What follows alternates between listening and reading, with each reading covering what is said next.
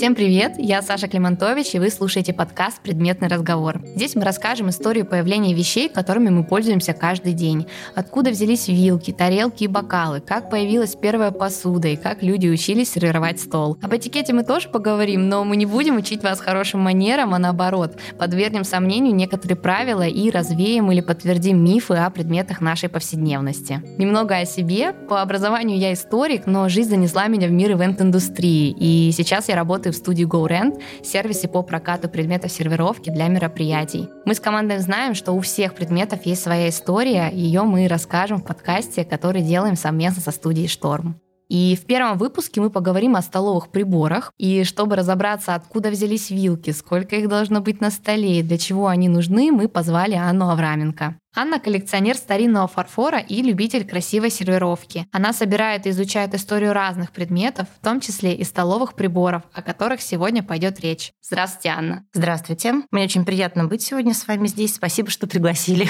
Спасибо вам, что пришли. У нас очень много вопросов, и мы надеемся, что вы расскажете нам много интересного. Мы в этом уверены. Давайте попробуем. Анна, давайте для наших слушателей сразу обозначим, какие предметы мы будем иметь в виду, когда говорим о столовых приборах. Это только ложки ложки, вилки и ножи? Или мы поговорим здесь о всех разновидностях вилок? А половник сюда включаем? А шважки для конопка? Конечно, сейчас существует огромное количество столовых приборов. Это и вилки, и ножи, э, и ложки, и половники, которые вы назвали, разнообразные лопаточки, разнообразные вилки сервировочные, какие-то очень сложные для специфических продуктов, чайные ложки. Но дело в том, что все эти приборы, они все равно возникали постепенно в истории человечества, и, естественно, они возникали по каким-то причинам. Они возникали возникали, потому что усложнялась э, пища, появлялись новые продукты, появлялись новые блюда, и для того, чтобы их употреблять, нужны были какие-то специальные приборы. А поскольку мы сегодня с вами решили об истории говорить, то, наверное, больше всего мы будем сегодня говорить о самых исторических основах да, всех столовых приборов. Конечно, это были вилка, ложка и нож. А что же было в самом начале? Мы вообще знаем, чем пользовались люди 100, тысячу или пять тысяч лет назад? Ну, наверное, правильно сказать, что с самого начала вообще были руки. Да? То есть древние-древние люди много тысяч лет назад э, руками употребляли свою пищу. И когда-то люди не знали ни индивидуальных тарелок, ни приборов. Многие сотни лет жили при этом счастливо. Совсем древние люди, они начинали пользоваться какими-то предметами, например, там, ракушками или половинками там, скорлупок от каких-то орехов, палочками пользовались. И, между прочим, вот до 17 века даже европейцы, многие за столами ели часто руками. Они просто выбирали из общего блюда какие-то куски себе. Или, может быть, они пользовались не обязательно руками, а могли еще использовать самые простые приборы, например, ножи. Вообще история приборов столовых, она как раз идет от общего к частному. Первая индивидуальная вилка появилась намного позже, и считается, что а, появилась она в XI веке в Византии. Византия была очень просвещенным таким государством, цивилизацией, да, и считается, что византийская царевна, которую звали Мария Иверская, и решила первая вот использовать индивидуальную вилку, сделать ее для себя повелела. Почему? Потому что не хотела уподобляться простолюдинам и есть руками, как они. Вот. И, ну и, конечно, считается, что ее вилка была сделана наверняка там из драгоценных металлов, там из золота, украшена слоновой костью, перламутром. Как же ложка? Если вы говорите, что первые прототипы ложки это были скорлупки, ракушки, да, это так? Можно их считать Ну, я считаю, что да, да. Но дело в том, что действительно именно всякие ракушки и скорлупки были прототипами ложки. Получается, что именно ложка была раньше, да, то есть вилка это она вообще самый молодой столовый прибор. И по некоторым предположениям историков, вот ложки в ее первобытном виде может быть 3000 лет, а может быть даже и 5 вообще. Известно, что древние египтяне пользовались ложками, греки пользовались ложками. Они тоже были из каких-то там своеобразных э, материалов сделаны и выглядели, наверное, не совсем как нынче мы привыкли. А вот на Руси первое упоминание о серебряной ложке, отлитой да, из серебра, датируется, например, 998 годом. То есть это 10 век, самый конец 10 века. И считается, что ложки на Руси первые серебряные отлили для нашего князя Владимира Красносолнышка и для его дружины. А деревянные ложки, между прочим, на Руси уже к тому времени активно пользовались. Повсеместно, то есть все крестьяне имели деревянные ложки. И вплоть до XIX века считалось даже э, правильным ходить в гости со своей ложкой с деревянной. Ходили с ложкой или еще с собой носили что-то? Потому что я слышала о том, что ножи точно так же всегда были, скажем так, при наших древних людях, о том, что они брали с собой ножи, всегда вместе с ложкой. Так ли это или это такой как бы уже Ну, про ножи, про ножи, естественно, что нож, он еще более древний, да, чем ложка. И э, с ножами просто почему проще? Потому что они в древности появились, изначально, наверное, это была какая-то заостренная палка, потом э, начали изготавливать из различных тоже материалов, и нож всегда был острым, у него был острый конец, и в древние да, века люди этими ножами, они и пользовались в каких-то там других нуждах, и могли ими же и пищу резать. То есть ножи были, но я не думаю, что на Руси с ножами ходили именно на застолье. Получается, что ложка старше вилки. А когда европейцы стали пользоваться ложками? Европейцы, вот интересно, что если на Руси в X веке уже все давно знали ложку, то в Европе считается, что а, ложкой начали пользоваться попозже, может быть, даже на несколько веков. И в Европе в XIII веке где-то появляются уже серебряные ложки, и потом, вот интересная история есть про них, что уже там где-то к XV-XVI веку на ручках ложек стали изображать апостолов Христовых, а апостолов было 12. Вот зачем были такие ложки нужны, поскольку они были серебра дорогие, их, значит, дарили на какие-то христианские праздники, праздники а, в качестве подарка, да, поэтому тут была апостольская тема. И даже считается, что традиция делать комплекты потом впоследствии приборов да, на 12 персон, она именно с этим связана. Сколько апостолов, значит, 12 апостолов, поэтому на 12 факт, персон да, вот эти вот... об этом. Ложка вообще как-то развивалась, она меняла свою форму в течение веков? Ну, ложка простой предмет, у нее есть черпала, да, куда наливается все это, держала, то бишь ручка, и некая перемычка между ними. Вот изначально считается, что держала было очень коротким людям, да, не надо было эту длинную ручку иметь. А вот уже 17 век, 18 век, когда у знати развиваются наряды, появляются всякие пышные воротники, костюмы, ложки, у ложки удлиняется ручка, потому что приходится ею дотягиваться из-за всех этих воротников и жабо, чтобы попасть в рот. Ну и, соответственно, в связи с изменением пищи да, и, и костюма меняются немножко столовые приборы. Вот. Черпало тоже разное было. Сначала оно было круглое, как самое простое, где-то там потом оно начинает принимать форму удлиненную. Вот у нас сейчас у современных ложек форма у черпала такая слегка слегка вытянута, такая яйцеобразная, да. Ну и материалы менялись. У бедных людей это были какие-то глиняные ложки деревянные, у богатых людей они были из драгоценных всяких металлов, там инкрустированные чем угодно, перламутром, камнями какими-то драгоценными. В общем, всяко разно. Ложка у нас самый старый э, столовый прибор, значит, можно сделать такой вывод.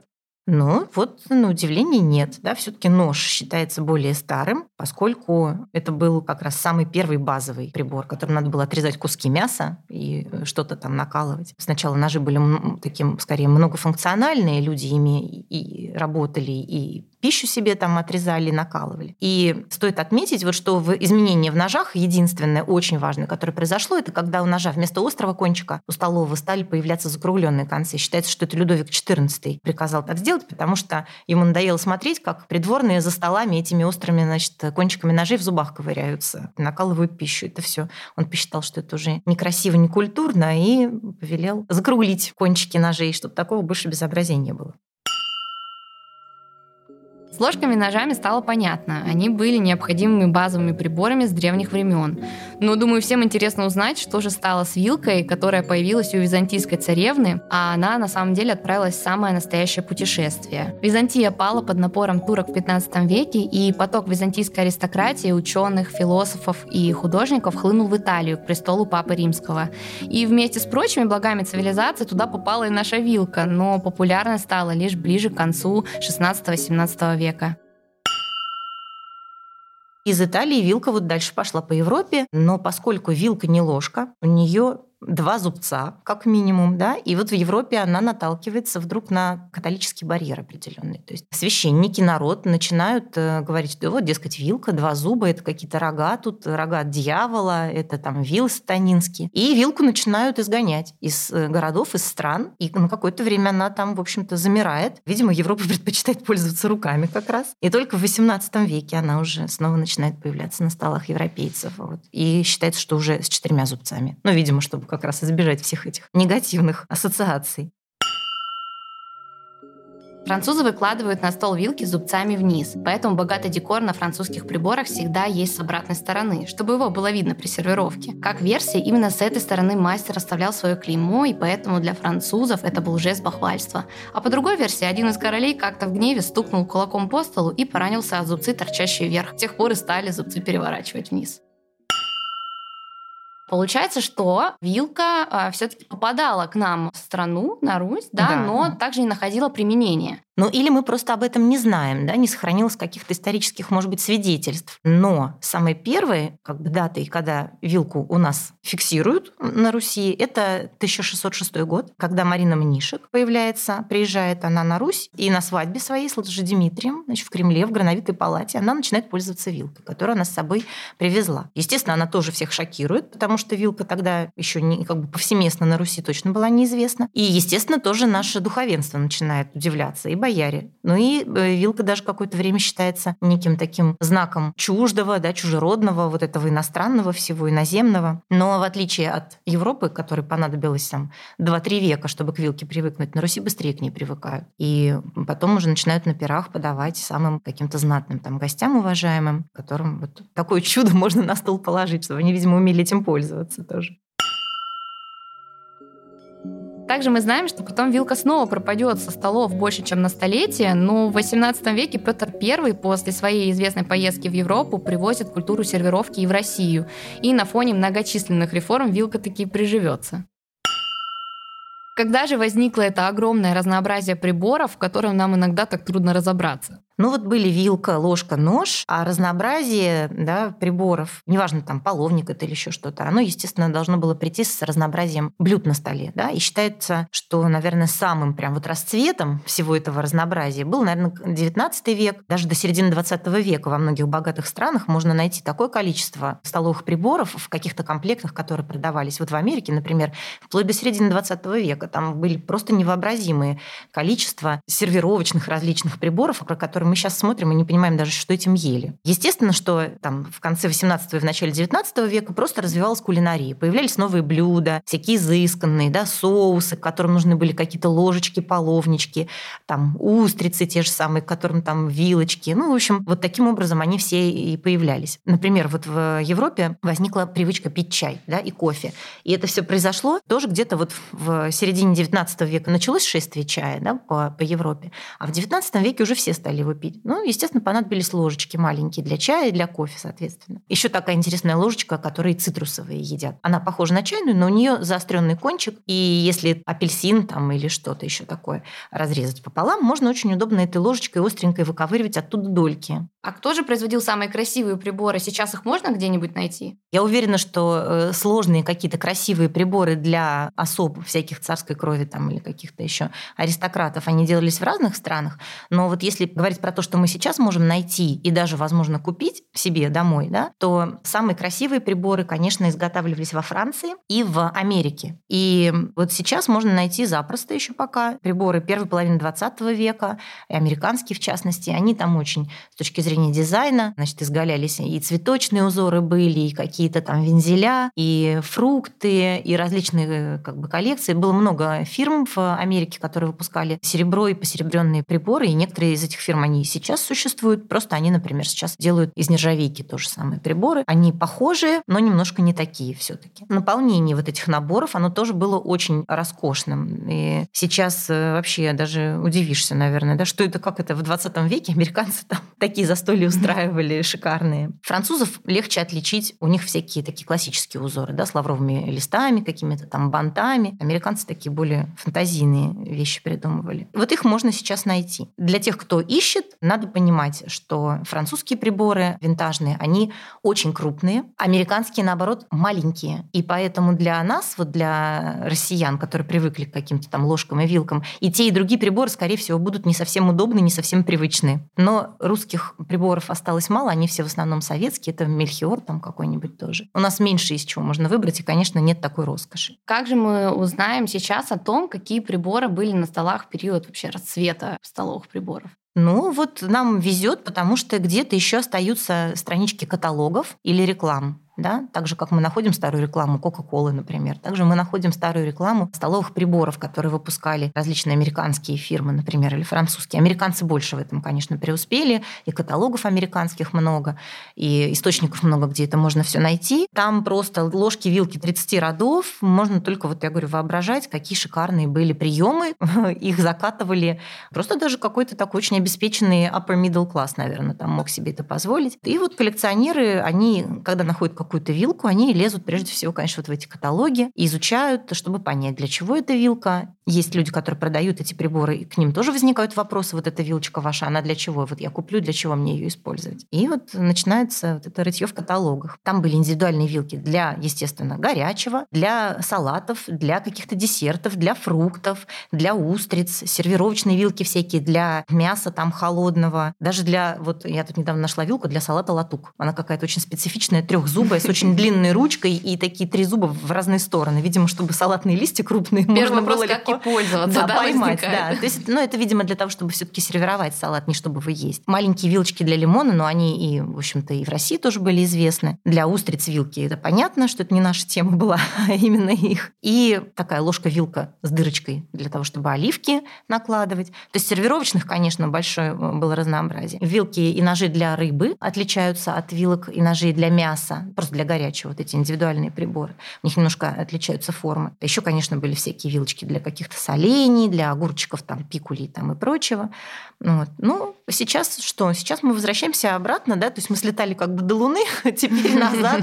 Нам уже это все не нужно, потому что мы довольствуемся теперь тут в 21 веке очень небольшим набором столовых приборов, и дай бог, чтобы ими хотя бы, хотя бы мы умели пользоваться, да, то есть мы, у нас другой ритм жизни, у нас другие блюда на столах, нам это все уже нужно бывает крайне редко, а некоторым и никогда не нужно. Поэтому вот посмотрели, полюбовались то и пошли сервировать. И пришли к такому упрощению. Да, да и пошли сервировать свой обычный стол. Сегодня Сегодня чаще всего мы используем простые такие металлические вилки, и интересно, когда вот они появились впервые и где, то есть такой же упрощенный вариант приборов. Когда и где появились э, металлические вилки? Ну, вообще, конечно, то, что я говорила, были различные металлы э, уже в XIX веке, которые покрывались серебром. Там тоже можно сказать, что они были металлические, да, металл металлу рознь. И алюминиевые вилки были. Самые разные металлы, они уже в XIX веке использовались. Просто их покрывали серебром. Сейчас наши металлические вилки чаще всего нержавейка, и есть э, какие-то американские компании, которые делают вот как раз в старинном стиле приборы, да, то есть такие немножко исторические узоры, красивые ручки, но вот как раз из современной нержавейки их можно купить и заказать. Можно было. Так что в основном это вот 19 начало 20 века. Да, ну, то есть мы видим, что вообще столовые приборы проходят такой длительный путь к упрощению, да, то есть и, соответственно, да. было упрощение в традиции сервировки. Вообще, мне кажется, что огромное количество вопросов у людей вызывает как раз-таки вопрос, э, как правильно сервировать, потому что все, наверное, представляют себе в первую очередь десятки разных вилочек, которых мы успели с вами обсудить, э, и сразу какая-то такая нервная дрожь проходит, а правильно я пользуюсь? Все красотку вспоминают, да, как попадали эти улиток, и она не знала, что с ними делать. Сейчас Сейчас, да, людям, в принципе, для жизни, как правило, нужна одна вилка, да, может быть, две. Столовая ложка, чайная ложка, что-то десертное, это зависит от того, что вы там подаете. И э, мы привыкли к тому, что вот столовая обеденная, да, ложка, которой мы едим суп или бульон, обеденная вилка, нож, в принципе, этого достаточно для обычной трапезы каждый день. Дальше все зависит от того, что вы хотите конкретно, какой стол вы хотите сервировать, какие блюда подавать, и в зависимости от этого вы будете выкладывать такие приборы, которые там нужны. Да, ну то есть давайте так, как как должна лежать вилка, ложка и нож, вот в классическом понимании, может быть, семейного ужина, да, такого Ну да, если, если вы просто сервируете там одно блюдо на ужин, и вы хотите пользоваться ножом, то, естественно, нож – это правая рука, а вилка – это левая рука. То есть нож справа, вилка слева. Если у вас при этом еще есть вдруг суп, ну, вдруг это обед, например, да, то суповая ложка тоже кладется справа. Если вдруг вы попадаете за какое-то застолье, где много вилок и ножей выложено, то, как правило, начинают с внешней стороны брать их. То есть самые наружные вилки и ножики сначала используются, потом те, которые ближе к тарелке, ближе, ближе, ближе. Но тогда и тарелок тоже, по идее, должно быть несколько. Все по логике, да? Да, по, логике по идее должна быть логика какая-то. Ну зачем людей запутывать сильно? Вот. Но есть еще некоторые как бы случаи, когда, например, десерт какой-то или выпечка какая-то, пирог. К нему надо подавать не ложку, да, которую ее ковырять, а вилочку десертную. Вот а, эти вилки можно, в принципе, класть перед тарелкой, впереди. Чайную ложку я, например, тоже кладу всегда впереди, перед тарелкой. А является ли неправильным, положить ее также, например, с правой стороны, да? То есть, или это такое уже? Я особые? думаю, что те ситуации, когда это очень важно, это ситуации, когда профессионалы накрывают стол, mm. и они ее положат правильно. Если вы у себя дома для друзей накрываете стол... Правила упрощаем. Вы, да, правила упрощаются. Больше того, вы будете удивлены, какое количество ваших гостей действительно воспользуются всеми приборами, которые вы выложили, а какое количество ваших гостей будет по привычке есть все одно и а же вилкой, да, все остальное так останется нетронутым. Совершенно верно, потому что это сейчас самое распространенное. Люди видят красиво накрытый стол, ну вот из моей даже практики, я, например, в семье сервирую столы очень часто. Я стараюсь устраивать какие-то праздники домашние, и у меня есть большое количество там комплектов салфеток, у меня есть там какие-то винтажные или современные приборы, и я покупаю посуду для того, чтобы по-разному стол сервировать. То есть, чтобы каждый раз, когда я приглашаю там семью бабушек, родственников, чтобы они увидели на столе не то, что было, например, в прошлый праздник какой-то, да, ну, поводы есть же, дни рождения, там 8 марта, Новый год. И каждый раз, когда я выкладываю салфетки, как минимум две вилки да, для закусок и для э, горячего, два ножа тоже для закусок и для горячего, там десертную вилочку какую-то для торта и чайную ложечку, как правило, я убираю потом, ну, два, там, три прибора испачкано, все остальное не трогают. Очень мало кто все таки приучился есть с ножом. Салфетки – это вообще, все говорят, какая красота, мы боимся их испачкать. и откладывают их в сторону, совершенно верно. Поэтому даже если вы просто начнете людей к этому постепенно приучать в своем окружении, это займет много времени, да, но это того стоит, потому что постепенно-постепенно культуру, как бы ее надо возвращать на столы в том числе, нельзя же все время есть что-то на бегу и там привычной одной вилкой. Между прочим, я наблюдала такую картину, когда семья европейская в ресторане сидела рядом с нами с очень маленьким мальчиком. Вот судя по виду, ему было года два. Мои дети были уже чуть-чуть постарше, и я очень упорно вкладывала им в правильные руки там, вилки и ножи. И когда я увидела, что за соседним столом сидит двухлетний ребенок, родители едят сами, его не кормят, и у него в правой руке нож, в левой вилка, и он сидел все это время, ел ножом и вилкой, что там у него было, я уже даже не помню. Я поняла, что нет времени, да, когда надо учить. Можно учить детей с самого-самого раннего возраста. Они к этому быстрее привыкают, в какую руку что взять. Когда мы начинаем, конечно, взрослых уже там своих переучивать, это труднее немножко. Вот тебе там много посуды потом мыть, да, начинается такие вот истории. Да, лучше одну вилку. Вот. Но, естественно, что если вы оказываетесь на каком-то приеме, то будет больше приборов, но все равно они должны соответствовать тем блюдам, которые будут подаваться. Да. То есть если вы подаете блюдо, то к нему должно быть то, чем его есть. Если мороженое, значит, должна быть ложечка для мороженого. Если есть фрукты, должны быть, если они порезаны, значит, должны быть какие-то вилочки для фруктов. У них там, допустим, там свое количество зубцов, их можно там определить. Если вы не знаете, чем это есть, значит, ешьте тем, что вам подсказывает здравый смысл. Ну, то есть неправильное использование вилки сегодня уже не является таким невежеством, и люди настолько сильно на это внимание не обращают. Это все таки пережиток мы привыкли, прошлого. Мы привыкли, да, к этому спокойнее относиться. Но, конечно, если вы оказываетесь в каком-то обществе с людьми определенного уровня, для которых это как раз вот впитано там, с молоком матери, то придется все таки постараться там подучить теорию немножко. Опять же, как красотка, да, сесть дома и, и посмотреть, что там бывает, да, какие бывают. С картинками, да, с схемами сервировок. Ну да, то есть все зависит от контекста, правильно? Но культурные люди никогда не должны на вас косо посмотреть, если вы возьмете не ту вилку, да, или не воспользуетесь ножом. Именно в этом и есть культура. Не в том, что вы умеете пользоваться приборами, а в том, что вы умеете к человеку при этом относиться да, правильно и не осуждать такие вещи. Ну, он обязательно научится, да? Ну, научится или, да, или, допустим, может быть, это, в общем-то, и не нужно по жизни, да, там, как кому-то не нужно водить машину. В принципе, не страшно. Ну, то есть такие мелочи, я считаю, что надо к этому спокойно относиться. Но вот. все таки детей Но воспитывать, да? да, воспитывать имеет смысл хотя бы в базовых вот этих вот наборах, да, что есть салатные вилки, ножи, что есть для горячего, как правильно там держать их, да, в какой руке. Но есть на самом деле очень много всяких эм, еще там за столом историй, да, кто кому чего наливать должен, с какой стороны заходить там и прочее. Это вообще уже сложно, но просто хотя бы надо, надо какие-то базовые такие вещи, наверное, знать. Представим, что я хочу выбрать красивый набор вилок для дома, да, вот я вдохновилась сейчас особенно тем, что у меня должно быть больше, чем одна вилка и один нож.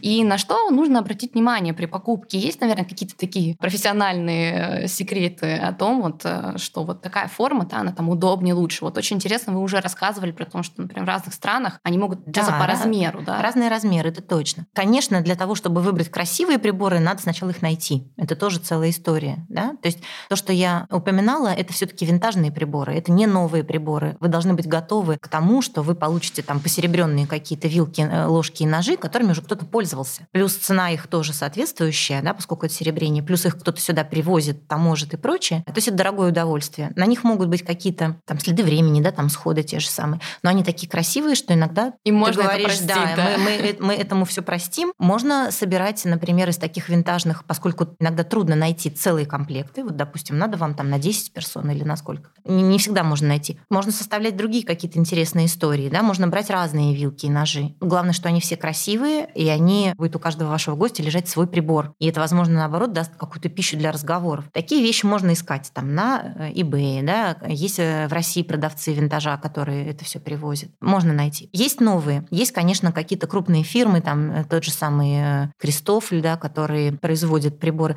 Просто мне кажется, что точки зрения соотношения цены и красоты, все-таки винтаж это самое интересное. Потому что современные приборы, они очень дорогие, и они не всегда цена означает какую-то там вот кучерявость. Это может быть очень лаконичный дизайн, да, если он вам нужен. Вопрос, что это дорого будет. У нас сейчас э, существует также целый рынок вот приборов советских времен, который был у наших бабушек, и мы его, возможно, там забыли, не любили, но это как раз та самая альтернатива вот красивым каким-то приборам там из Европы или из Америки. Надо искать. В магазинах это сложнее, наверное, сделать, потому что с точки зрения приборов в магазинах ничего я интересного никогда еще не встречала. Последние там свои современные приборы я заказывала из Америки, из какого-то крупного универмага, который делал доставку тогда по всем странам. Вот они были из нержавейки. Но когда ты их получаешь, ты видишь. Тут у них какая-то зацепочка, здесь они такие темненькие, и по ним сразу видно, что ты, в общем-то, новодел. Да? Сейчас невольно завидуешь людям, которым поставить приборы по наследству. Да, да, да, да, совершенно верно. Мне такого счастья не перепало, и поэтому, конечно, ты думаешь, что приборы это, конечно, сокровище, настоящее сокровище, если у кого-то они остались от бабушек, дедушек, прабабушек, а если они да, еще и привезены да. откуда-то из-за границы, то это тем более. Но наши тоже очень неплохие приборы делали, просто естественно, что они такие чуть, чуть попроще, более, более советские, но там тоже есть свои какие-то. Коллекционеры уже знают серии конкретные, они знают, какую серию, какой завод производил, какой завод был круче, какой не такой крутой, да, и вот начинается, да, как бы там ценообразование тоже интересное в этой сфере. Но, в принципе, найти можно. Найти можно красивые приборы, подобрать. Я думаю, что даже если, например, у кого-то сканди стиль сейчас, что-то современное, да, им такие приборы не нужны. Ну, что-то попроще. Да, и они будут, будут искать что-то как раз в современном стиле. Может быть, это можно сейчас найти в магазинах. Главное, чтобы просто приборы соответствовали той как бы общей концепции, которая у вас на столе да, происходит. то есть удобство да? и минималистичный, да, е- Если, да, если у вас минималистичный дизайн, вам как раз вот нужны вот современные, обычные, простые приборы. Давайте такой небольшой, да, подведем итог о том, что нужно вообще, нужно ли среднестатистическому человеку сегодня иметь разные виды вилок э, для светского ужина. То есть мы с вами обсудили, что все зависит уже от контекста, да, от того, насколько вы это любите, увлекаетесь, да, но в итоге все-таки лучше расширить, да, линейку того, что лежит у вас в кухонном, шкафчике. Но это всегда зависит от того, собственно, что вы устраиваете, да. Если вы действительно устраиваете семейные обеды, вам, в принципе, вполне хватит двух вилок, салатной там и для горячего, двух ножей, ложки, чайной, столовой или кофейной, в зависимости от того, что вы гостям подаете. Кстати говоря, даже салатная вилка теоретически может оказаться десертной, потому что они маленькие по размеру, подойдут и туда, и сюда. Если вы не подаете салат, подаете горячие при этом они десерт, взаимозаменяют, да, в принципе, да, я считаю, что их можно заменить, и не надо там еще что-то городить, какую-то историю. Более сложные вещи, да, какие-то реальные светские рауты или какие-то большие как бы, да, события, которые организуются, свадьбы там и прочее, это должны делать профессионалы, это должны делать компании, которые в этой сфере умеют работать, которые знают, какие должны быть приборы, которые их имеют в наличии, могут вам для праздника их предоставить, посуду подобрать, да, подобрать текстиль, Э, и все прочее. То есть с такими событиями вряд ли надо заморачиваться самому и под это дело держать что-то у себя да, дома. Собственно, для этого и мы да, здесь. Да, конечно. GoRent вам этом поможет. Конечно. И это важная очень такая миссия. Самое время рассказать про тех, благодаря кому выходит этот подкаст. GoRent — это студия проката предметов сервировки, посуды, скатерти, салфеток и стульев. И аренда декора актуальна для декораторов, ивент-агентств и кейтеринговых компаний.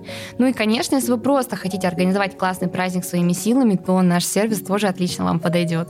Аренда посуды — это вклад в устойчивое развитие нашей планеты. И благодаря нашему сервису посуда используется много раз, ее можно сочетать так, как вам нравится, чтобы каждый раз удивлять гостей новой сервировкой. А вопрос сохранения и подбора ассортимента мы уже решили за вас. Мы выступаем за разумное потребление, помогая людям экономить силы, время и ресурсы, что, согласитесь, особо актуально сейчас. И в описании к этому подкасту мы оставим ссылку на сайт нашего проекта. Напишите нам, и мы поможем вам подобрать декор. А французы же говорят, что вообще прием пищи это ни разу не просто вот еда. Это очень важное время, которое люди вместе проводят за столом в семье. Стол должен быть красивым, эстетичным. Люди должны за ним обсуждать, собственно, блюда, которые им подали. Они должны обсуждать какие-то темы интересные, беседовать друг с другом. И все, что на столе находится, и то, как вы эту пищу потребляете, оно тоже создает определенную эстетическую атмосферу, в которой ну, и дети воспитываются, и отношения в семье выстраиваются. Потому что представить себе, что люди, которые едят там ложкой из кастрюльки, стоя у плиты, да, они могут потом чего-то в жизни сильно добиться. Я, я сомневаюсь. Я считаю, что все таки культура у человека, она должна во всяких сферах проявляться. В том числе дома, за столом, за обычными обедами, завтраками и Начиная, да? да? Начиная да, с домашнего да. стола. А как реагируют на это семейные? Вот надо один раз попробовать, купить какие-то букетик цветочков, поставить, все нарезать, красиво накрыть утром и позвать их, там, поставить бокалы красивые даже для воды, чашки, достать там красивую какую-нибудь масленку. И вы видите, как сначала у всех отпадут челюсти, а потом они через там, месяц уже скажут, ну, а где моя красивая ложечка? это того стоит, да? Это стоит того, абсолютно, да. У меня мальчишки, мужчины только дома, они очень уже подсели на это вот за несколько лет, что я этим занимаюсь. Мне кажется, им это странно было бы однажды встать и не увидеть там скатерти, там тарельников каких-то, там бокальчиков и цветочков. Они бы сказали, что случилось. Мы тоже уверены в том, что все дело в деталях. И э, занимаясь, э, собственно, организацией мероприятий, мы очень часто замечаем, что люди, они наоборот как-то вот, ну, за счет того, что не э, пропагандируется это, да, непривычно, да, это сейчас. непривычно для них. И то есть, когда ты вносишь уже в какой-то там свадебный, да, банкет, там все приборы, да, вилка, нож, а если она не одна, да, а, то три.